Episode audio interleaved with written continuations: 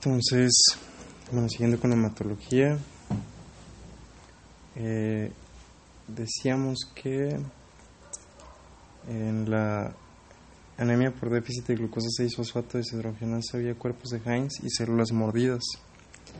Ahora, pasando a la anemia falciforme, es una enfermedad en la que hay una mutación de la beta-globina que se encuentra en el 8% de los afroamericanos, la mutación, más bien 8% son, son heterocigotos y uno de cada 400 son homocigotos, es decir, están afectados y tienen enfermedad. Cuando disminuye el oxígeno, pues se polimeriza la hemoglobina anormal y produce hemólisis y oclusión microvascular. Va a haber anemia por hemólisis crónica y aplasia, puede haber aplasia aguda eh, en infecciones por parvovirus B19 o una crisis de secuestro esplénico.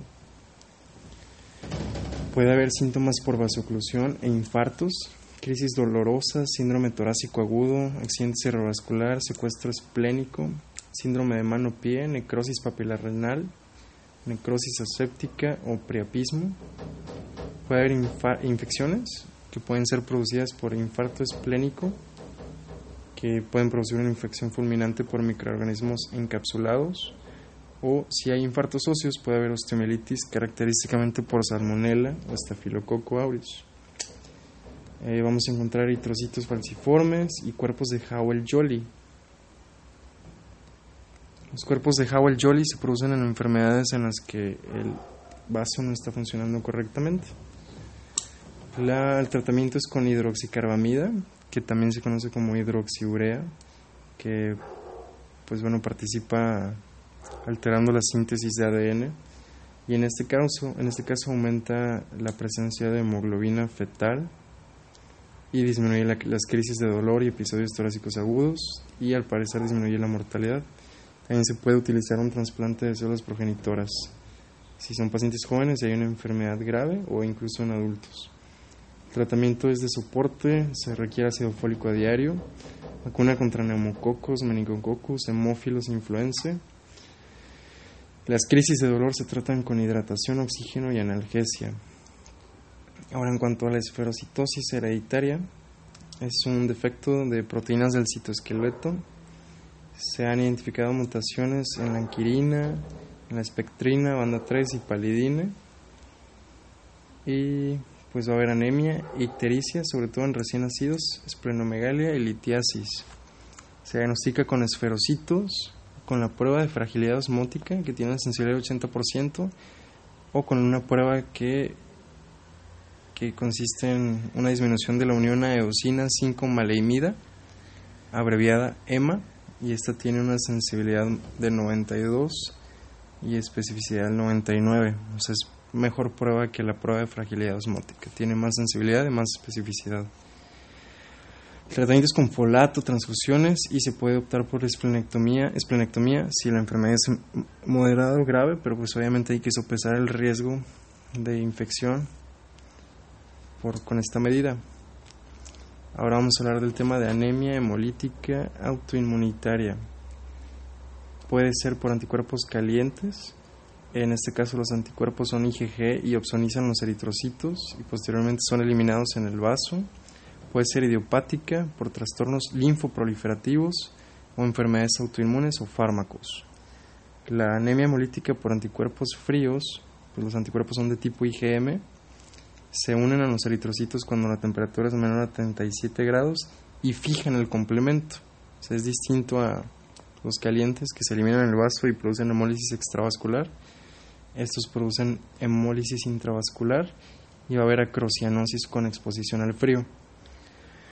También puede ser de causa idiopática, también por trastornos linfoproliferativos como la macroglobulinemia de Waldenstrom, infecciones por micoplasma neumonía o mononucleosis infecciosa.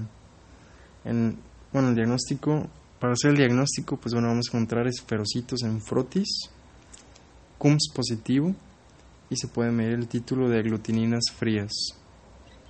Eh, el tratamiento es muy distinto en ambos casos. En la anemia por anticuerpos calientes se usan corticosteroides, son la base se puede también utilizar esplenectomía, inmunoglobulina, intravenosa, fármacos citotóxicos o rituximab. En la anemia por anticuerpos fríos, el pilar pues es la evitación del frío. Los esteroides son ineficaces y se puede utilizar rituximab. La anemia hemolítica inducida por fármacos eh, puede ser por muchos fármacos, antibióticos como cefalosporina, sulfamida, rifampicina, ribavirina, fármacos cardiovasculares como metildopa, procainamida, quinidina, otiacidas y otros como antidepresivos tricíclicos, AINES, sulfonilureas, metotrexato, 5-fluoroazuilo, etc. La prueba de CUMS va a ser negativa, pero va a haber un aumento del LDH y pues el tratamiento consiste en suspender el fármaco. La anemia hemolítica microangiopática se produce porque hay fibrina dentro de las arteriolas y esta daña los eritrocitos. Y pues bueno, hay varias causas como el síndrome hemolítico urémico, la púrpura trombocitopénica trombótica, que comparten muchas características, la coagulación intravascular diseminada, neoplasias, hipertensión maligna, eclampsia o el síndrome de HELP, válvulas cardíacas mecánicas, prótesis vasculares infectadas vamos a encontrar esquistocitos y pues bueno, dependiendo de la causa puede haber además trombocitopenia o alteraciones como aumento del tiempo de protrombina, aumento de la creatinina o PFHs. Se requiere de plasmaféresis urgente en la PTT, ahorita vamos a hablar un poquito más de eso. Ahora hay cinco causas básicas de hiperesplenismo. Puede ser por hiperplasia, ya sea del sistema retículo endotelial, como se ve en la anemia hemolítica, Puede ser por hiperplasia inmunitaria, como se ve en ciertas infecciones como VIH, Epstein-Barr, citomegalovirus, paludismo, cala azar por leishmaniasis, eh, complejo micobacterium. También puede ser por trastornos autoinmunitarios. Puede ser congestiva, como se ve en la cirrosis, insuficiencia cardíaca o trombosis venosa.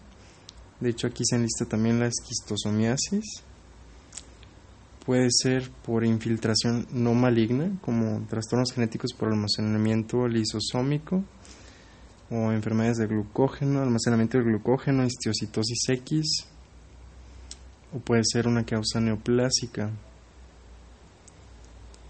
como pues, leucemias, linfomas, trastornos mieloproliferativos en general. Y ahora pasamos al tema de trastornos de la hemostasia, que bueno, para fines prácticos hay dos grandes tipos de trastornos de la hemostasia, aquellos con defectos plaquetarios o vasculares y aquellos con defectos de la coagulación. Los defectos plaquetario-vasculares, las alteraciones van a ser en piel y mucosas, vamos a ver petequias y equimosis, característicamente va a haber hemorragia después de cortes pequeños, y en caso de cirugía la hemorragia es inmediata pero es leve. Los defectos de la coagulación, las manifestaciones van a ser en partes profundas como músculos o articulaciones, va a haber hemartrosis o hematomas. Es inusual que, es, que haya sangrado, hemorragia después de cortes pequeños y después de una cirugía la hemorragia va a ser diferida pero intensa. Ahora en cuanto a la cascada de la coagulación, pues bueno, por una parte tenemos la vía extrínseca que se va a medir con el tiempo de protrombina, empieza con el factor 7 y aquí es donde actúa la warfarina porque bueno, entre otras cosas inhibe el factor 2, el 7, el 9, el 10, la proteína C la proteína S. Y por otra parte tenemos la vía intrínseca, que es medida por el tiempo de tromboplastina, y en ella participan inicialmente el factor 12, el 11, el 9 y el 8. Luego ambas convergen y o sea, se forma el factor 10A, que junto con el 5A forma la protrombinasa, que convierte la protrombina, que recordar que es el factor 2, en trombina, que es el factor 2A, y la trombina convierte el fibrinógeno, que es el factor 1, en fibrina. Ahora tenemos inhibidores directos de la trombina, inhibidores del factor 10 Recordar que la antitrombina 3, que es la molécula eh, activada por la heparina fraccionada y la heparina bajo peso molecular, inhibe tanto al factor 10 como al 2. Y tenemos que La proteína C se convierte en proteína C activada por la trombomodulina y junto con la proteína S se inhiben el factor 8 y el factor 5. 8 y 5. 8 y 5.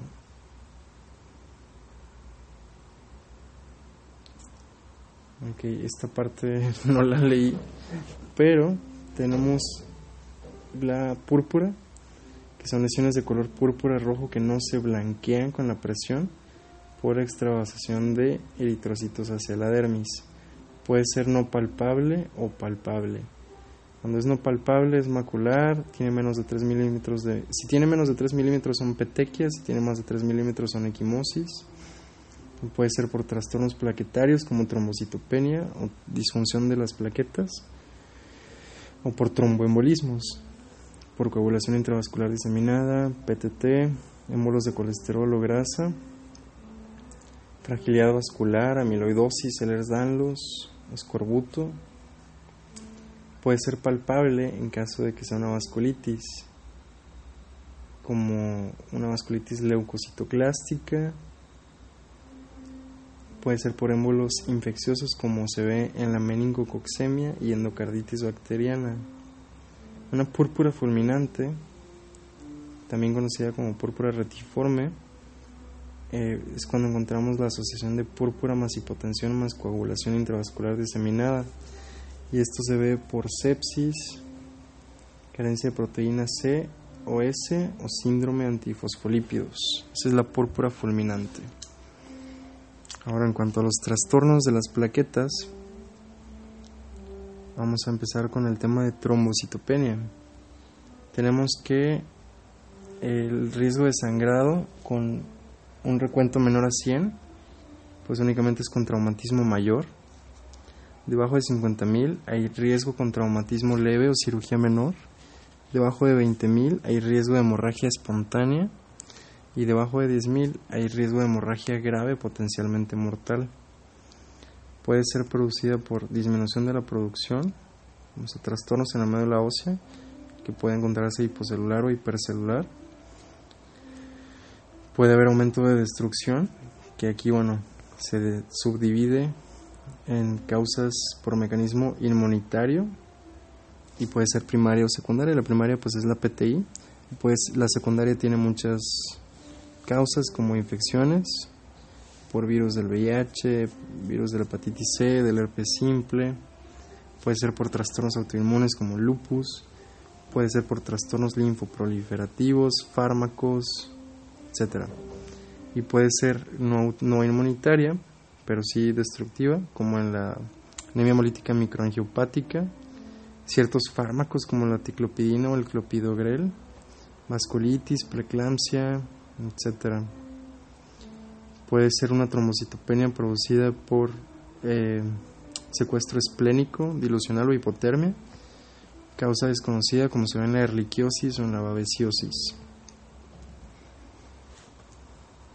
Ahora, si tenemos un paciente con trombocitopenia y esta es aislada, pues hay que investigar si hay una causa autoinmunitaria, fármacos o infecciones. Si no se encuentra, pues el diagnóstico es PTI si se encuentra, pues bueno, ya tenemos el diagnóstico. Ahora, si aparte de la trombocitopenia hay alguna alteración en la BH o en el frotis, y en el frotis encontramos esferocitos, pues puede ser por hiperesplenismo, síndrome de Evans. Si hay esquistocitos, pues puede ser cualquier causa de anemia microangiopática. Si hay pancitopenia o blastos, pues puede ser por anemia aplásica, síndrome mielodisplásico o leucemia. Si es leucoeritroblástica, si encontramos cambios leucoeritrolásticos puede ser por mieloptisis. Ahora vamos a hablar específicamente de la púrpura trombocitopénica inmunitaria primaria. en esta vamos a encontrar, o bueno, van a existir anticuerpos antimegacariocíticos, pero bueno, no, nos sirven para el diagnóstico, no existe esa prueba. recordar que es un diagnóstico de exclusión, o sea, realmente no existe una prueba que nos permita comprobar su, su presencia.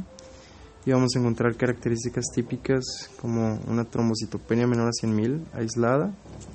En el 10% de los casos va a haber asociación de síndrome de Evans asociación de PTI con anemia hemolítica autoinmune. En el frotis vamos a encontrar plaquetas grandes. Se recomienda que si tenemos un paciente mayor de 60 años con trombocitopenia aislada, se realice una biopsia de médula ósea para descartar síndrome mielodisplásico y una PTI puede ser secundaria a ciertos virus como VIH, hepatitis C, hepatitis B, Epstein-Barr. También menciona que se debe estudiar anticuerpos de Helicobacter pylori, ANAS, prueba de embarazo, porque el embarazo per se puede producir trombocitopenia. Eh, también, bueno, se menciona la se debe revisar la TSH, el parvovirus, el temegalovirus. Y bueno, se puede manifestar con hemorragias mucocutáneas y estrés es más frecuente en mujeres. El tratamiento, pues bueno, de primera línea, pues son los esteroides, que van a reducir los receptores de, la fracción FC en macrófagos y van a reducir la producción de anticuerpos antiplaquetarios. Se puede utilizar curiosamente la inmunoglobulina, anti-RH en pacientes RH positivos con vaso porque los eritrocitos recubiertos de anticuerpos van a saturar los receptores van a disminuir la destrucción de las plaquetas y se puede utilizar inmunoglobulina intravenosa si se requiere un aumento rápido de las plaquetas. Como segunda línea, pues podemos utilizar la esplenectomía, pero bueno, como requisito indispensable, primero tiene que tener seis meses de tratamiento. Se puede usar rituximab y dexametasona.